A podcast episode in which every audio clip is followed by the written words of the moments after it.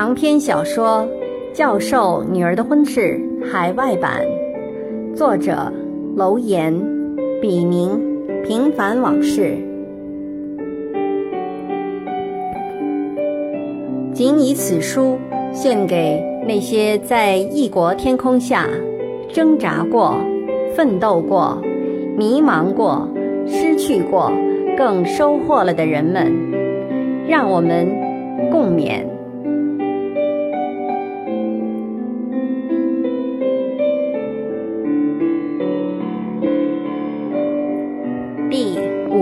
章：单亲妈妈。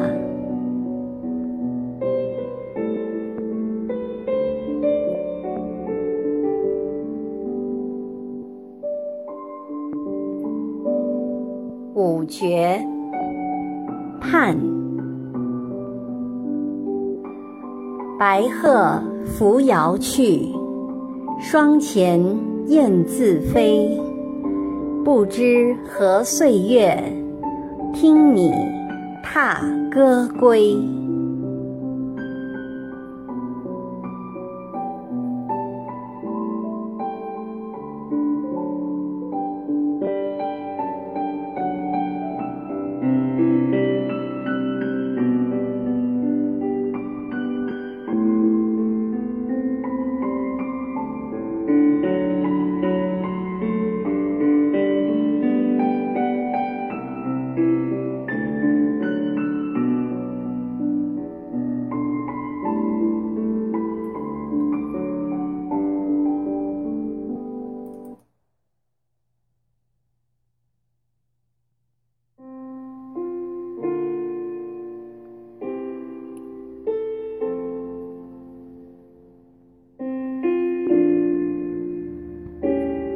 光阴荏苒，一转眼，杰和康离婚已经四年了。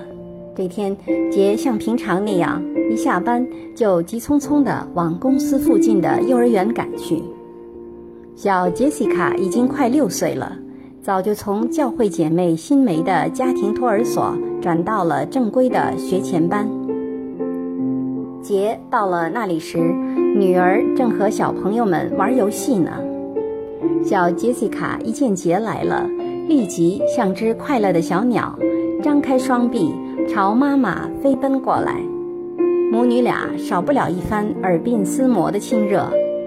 在跟着妈妈离开之前，懂事的小杰西卡也不忘跟老师抱抱，还会跟其他的老师和小朋友又甜又脆的道一声。看得出，幼儿园的老师和小朋友们都非常喜欢既善解人意又活泼可爱的小杰西卡。每每此刻，杰就会被一种幸福感围绕着，一天的疲累也一扫而光。杰一边跟老师道谢，一边想替女儿拿背包，小杰西卡却躲闪着不让。嘴里还振振有词。老师说过，小朋友自己的事情要自己做。杰想想没错，也就由着他。说实话，杰有时真不敢相信，小时候那么磨人的杰西卡，现在变得这么乖巧和懂事。其实，自从跟康分开。自己独自一人带着女儿过以来，杰总有一种深深的忧虑藏在心里。特别是当孩子问起为什么爸爸不和我们住在一起时，杰总是无法面对那双天真无邪的大眼睛，不是把头扭向别处装作没有听见，就是顾左右而言他。好在孩子还小，一哄就过去了。但小杰西卡终有一天要长大的，到那时，只有走一步看一步了。虽然康常来看望杰西卡，但毕竟大多数时间里家里只有他们母女两人，杰非常担心单亲家庭会影响到孩子健全人格的形成，现在看来，小杰西卡至少在行为上，尤其是社交能力方面，并没有什么偏差，而且跟那些成长在健全家庭里的其他小朋友没有太大的不同。尽管如此，杰还是时常会担心、自责和歉疚。由于自己年轻时的轻率和任性，所犯下的错误很可能会殃及到正在成长发育的孩子。杰可以不愿康的出轨，但却不能原谅自己的错误。而且，小杰西卡越懂事，杰就越担心。他总觉得女儿有着与其年龄不符的早熟。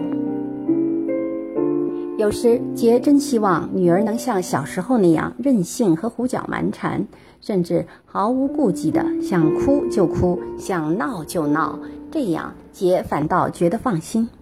可是，小杰西卡现在很少哭，而且就算哭，也是默默地咬着小嘴唇，让一包泪水蓄在大眼睛里，让杰看了心痛不已。但越是心痛，杰所谓的责任心也就越强。当孩子不听话或者犯错时，杰就越想说他，有时还忍不住打孩子几下。事后更是心疼的不知怎么着，常常一个人躲起来流眼泪。但小孩子毕竟是小孩子，哪有不闯祸的？打碎杯子或碗，弄脏了衣服和床单。甚至洒了牛奶到地毯上等等，都在所难免。问题是，如果刚好赶上杰工作了一天，特别累或不顺心的时候，杰当然会为这些凭空增添的琐碎家务而愈加心烦意乱。当他实在忍不住时，就会对着本已手足无措的孩子发起火来，并连声责备他为什么总是那么的不小心。要说一个单亲妈妈独自带着孩子过日子，真的不容易。更让人难以忍受的是，再多的烦恼和委屈，也都得一个人承担。又有谁愿意听这些呢？再热心的人也不是垃圾桶，任由你把所有的不快一股脑的倒向他们。刘姐怎么样？和姐好的恨不能穿一条裤子了，但有时也会耐心枯竭。比如有一次，小杰西卡在家里自己倒水喝，不小心烫了手。杰看着女儿红肿的左手，一时间惊慌失措。不问时间场合的就给刘姐打电话，他哪里知道当时刘姐和老郭两口子正在亲热，本来老郭那方面就不行，经杰的电话一折腾就更不济了。为此，刘姐夫妻俩大吵一架，冷战了一个多月。杰知道后，肠子都悔青了。虽然刘姐一句也没有责备他，但还是让杰内疚了很久。从那以后，不到万不得已，杰绝不再张口求人。平时还能按部就班的生活，似乎也没有什么特别不能应付的问题。可是偶然出现的突发事件或特殊情况，就会打破这种平衡。那种平时不见不觉便以为不存在的绝望和无助，就如同从冬眠中醒来的蛇，霍霍地吐着芯子，蠢蠢欲动，威胁着杰平静的生活。面对情绪失控的杰，小杰西卡似乎忘记了自己的恐惧和悲伤，反而会上前来。一边哭着连声说：“Sorry, mommy. Sorry, mommy。”一边用小手轻轻拍打杰的背，学着杰平时安慰自己的样子，来让妈妈好过一些。看到这样一个善解人意又乖巧懂事的孩子，杰感到的不是兴奋和欣慰，而是十分的茫然。他除了无助。心中又添了许多不安、自怜和自怨。原来，一个由女人撑起的家，既有金玉其外，也有败絮其中，各种滋味只有当事人自知。虽然杰表现出来的自强不息精神，是连许多男人都望尘莫及的。感慨之余，杰清楚地意识到自己低估了男人在一个家庭里充当的角色的重要性，也高估了自己的承受能力。每每念及于此，杰就会暗暗落泪。如果恰巧被不知什么时候冒出来的女儿撞见，看着妈妈在哭，也会跟着默默的流泪。是患难与共，也是真情流露。每次哭过、痛过，母女俩那种相依为命的感觉就更加强烈。即便如此，生活还得继续。当新的一天到来，就得忘记旧的伤痛，然后擦干眼泪，去迎接新的人生挑战。杰这一路走来，经历了多少心酸、委屈、烦恼、挣扎和努力，也只有他自己知道。杰最不喜欢的事情，就是下班赶点儿去 daycare 或者 after school care 接孩子的时候，被人或者其他的事情拖住。他好像每时每刻都在 check 时间，生怕接孩子迟了。上班上学晚了，或者忘记了孩子的某项活动时间，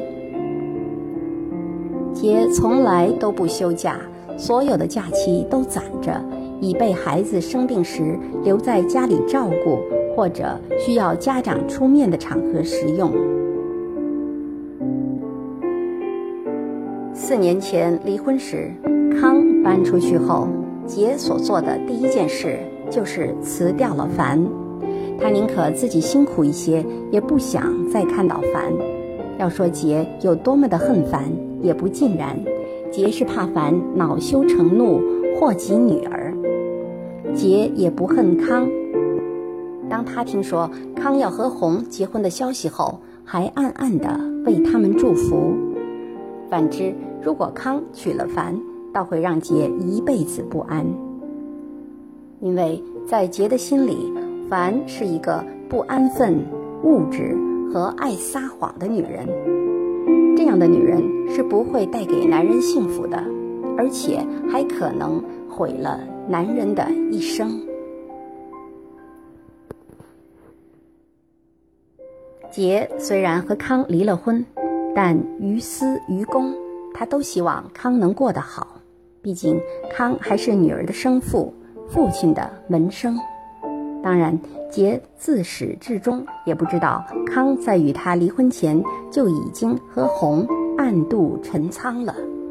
杰更不知道康在离婚前不但和凡有楚云相与之事，而且还和凡有过一番勾心斗角的讨价还价。当凡得知康离婚并不是为了和自己结婚时，怒不可遏。立即找到康，扬言要去学校公开他和康的丑事。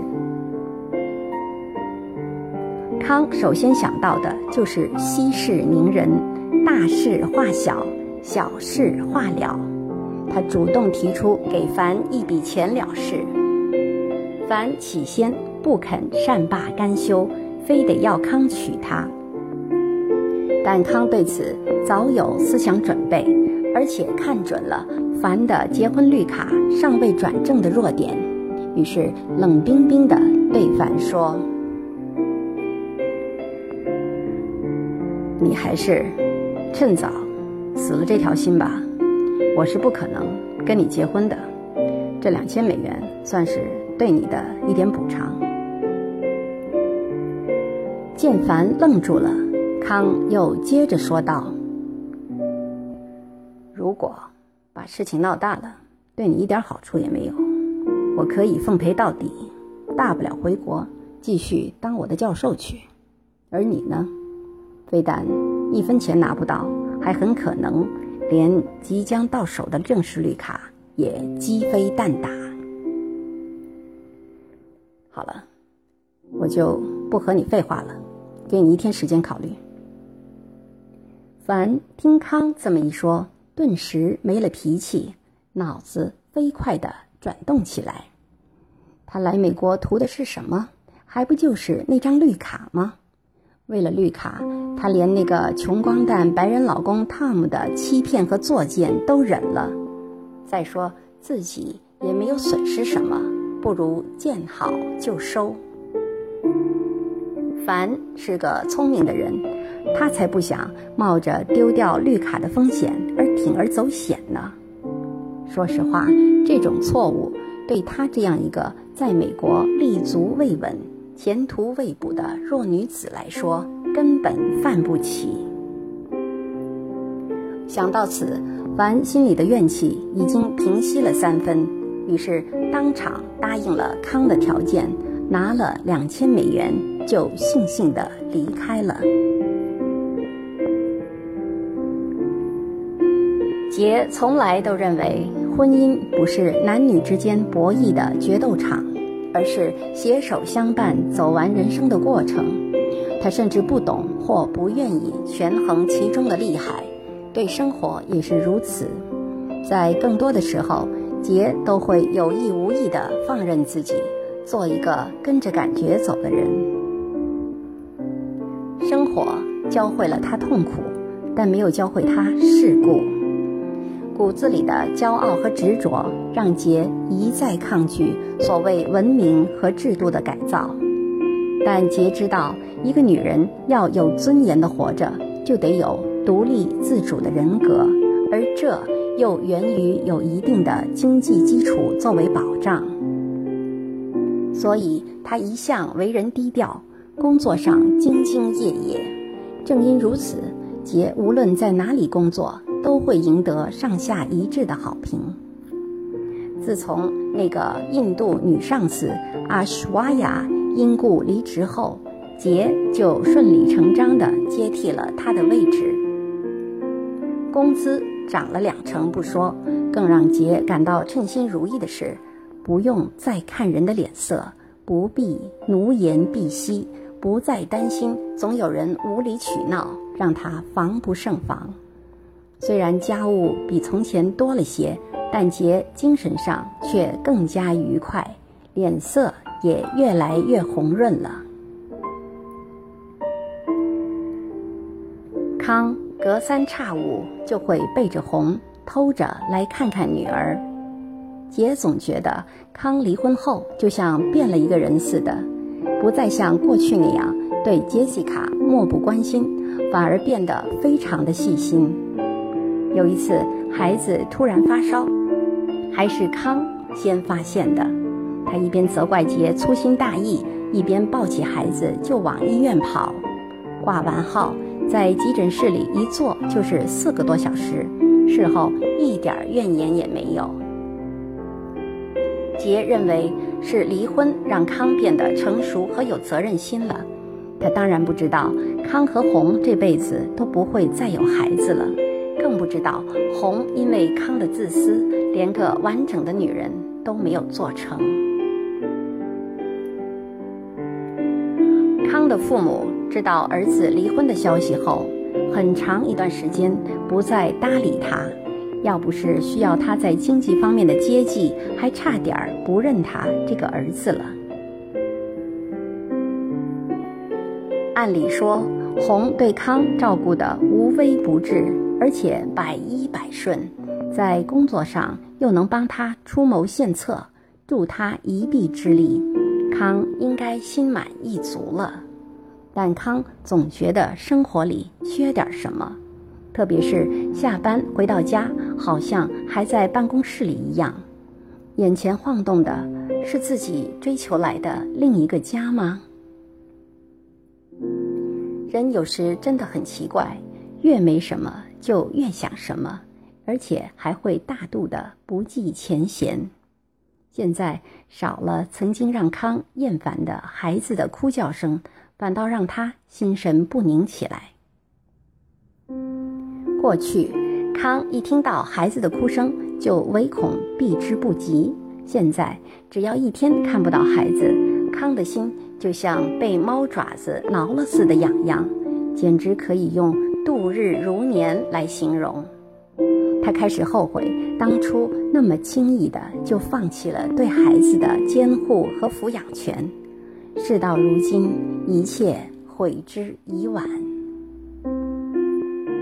康所谓亡羊补牢的做法，就是不顾红的感受，一有机会就往杰家跑，而且从来不空着手，不是买点这个，就是买点那个，就怕孩子将来不认他这个爹了。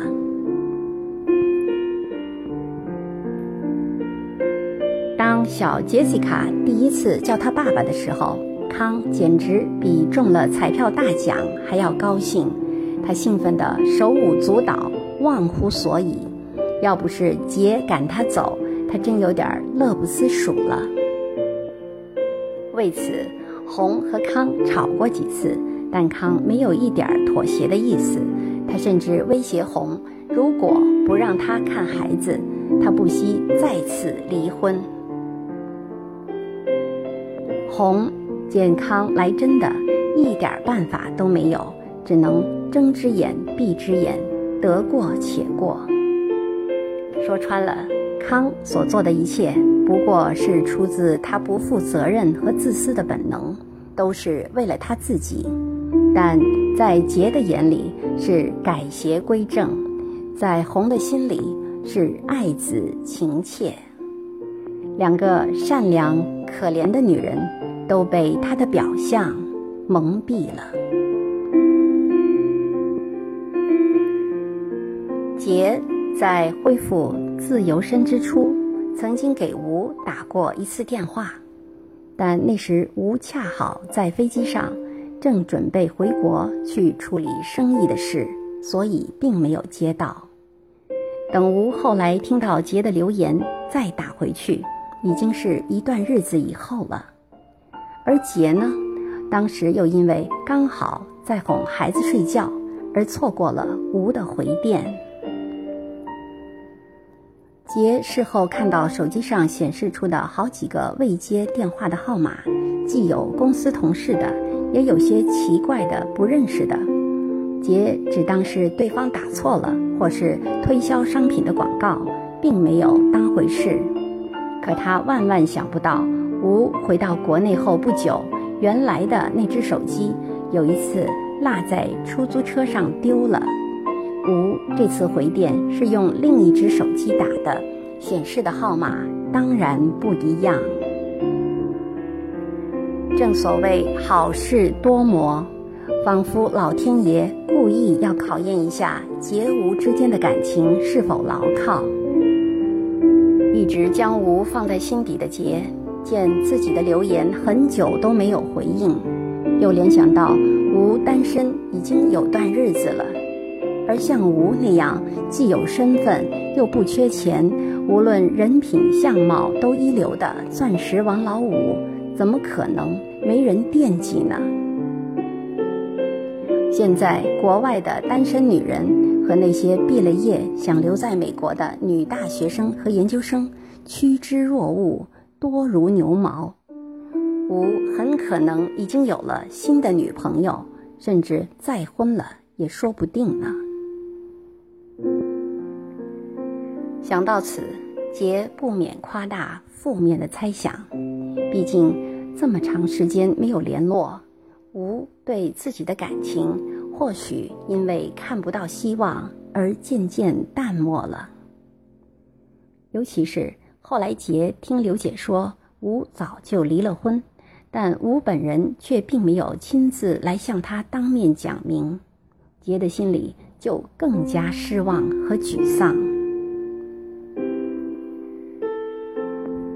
也许吴已经有了意中人，也许早已再婚了。像吴那么优秀的人，怎么可能没人追呢？年轻漂亮的女人有的是，像自己这样离了婚带着孩子，又怎么能跟他们比？杰越想越难过，越想越没自信，完全丧失了主动跟吴联络的勇气。再说吴，自从上次在公园里与杰偶遇，本想一诉衷肠，却怎么也没有料到，被自己紧紧拥抱在怀里的杰，突然像只受了惊的小白兔，不明不白地逃之夭夭，事后连一句解释都没有。对此，吴百思不解。他以为杰已经习惯了现在的生活，又和康有了自己的孩子，不再打算和他言归于好了。为了爱，吴只能选择放手，牺牲自己的感情去成全杰。后来他听说杰也离了婚，正打算抽时间去找杰的时候，偏偏。遭逢了生意上的重大打击。吴所投资的房地产，因为美国次贷危机的影响和世界性经济危机的冲击，突然萎靡不振，不但资金无法按时回笼，而且还得按期还贷。在那段日子里。吴整天忙得焦头烂额，穿梭在政府和律师之间。他虽然使出了浑身解数，但大环境如此，凭他一己之力，终是回天乏力。他只好用变卖餐馆股份和一幢公寓楼作为代价，换得暂时的安宁。正因如此，吴。不得不把自己和杰之间的计划搁置了下来。他不能也不愿在这个时候去找杰，否则不但不能给杰幸福，反而会让杰跟着自己一起过着担惊受怕的日子。这对杰来说很不公平。而像吴这样心高气傲的男人，绝对不会只考虑自己。而不顾及杰的感受和利益。可是，如此一来，两个原本都恢复了自由身的有情人，阴差阳错，又一次失之交臂了。时间在流逝，渐渐的。杰如同过去那样，将无放在心底里，继续着他单亲妈妈的日子。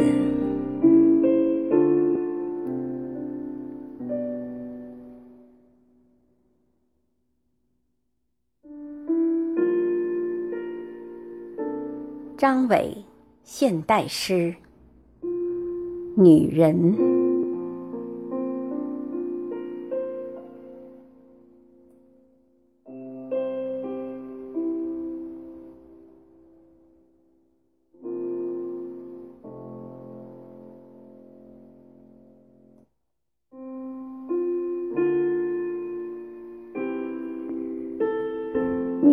坚强，总比男人的脊梁更能承受生活的负荷。如果以为女人的眼泪都是柔弱，真的就大错特错。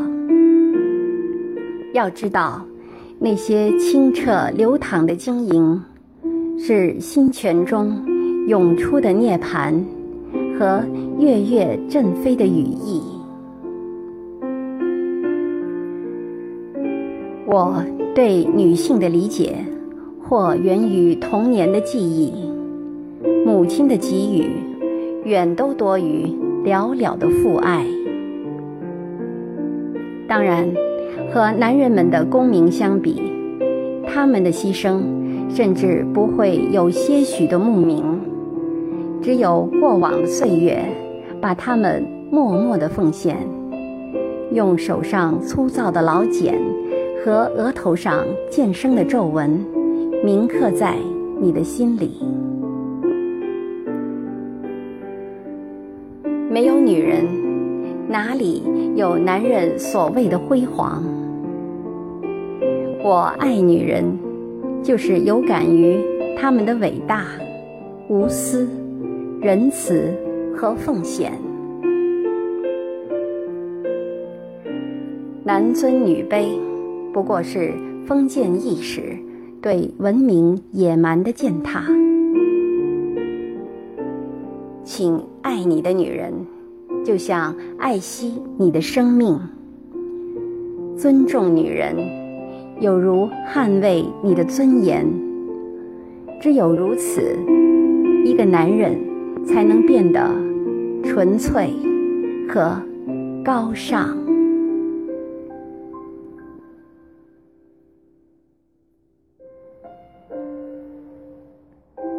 敬请继续关注《教授女儿的婚事》海外版第五十二章。我心飞翔。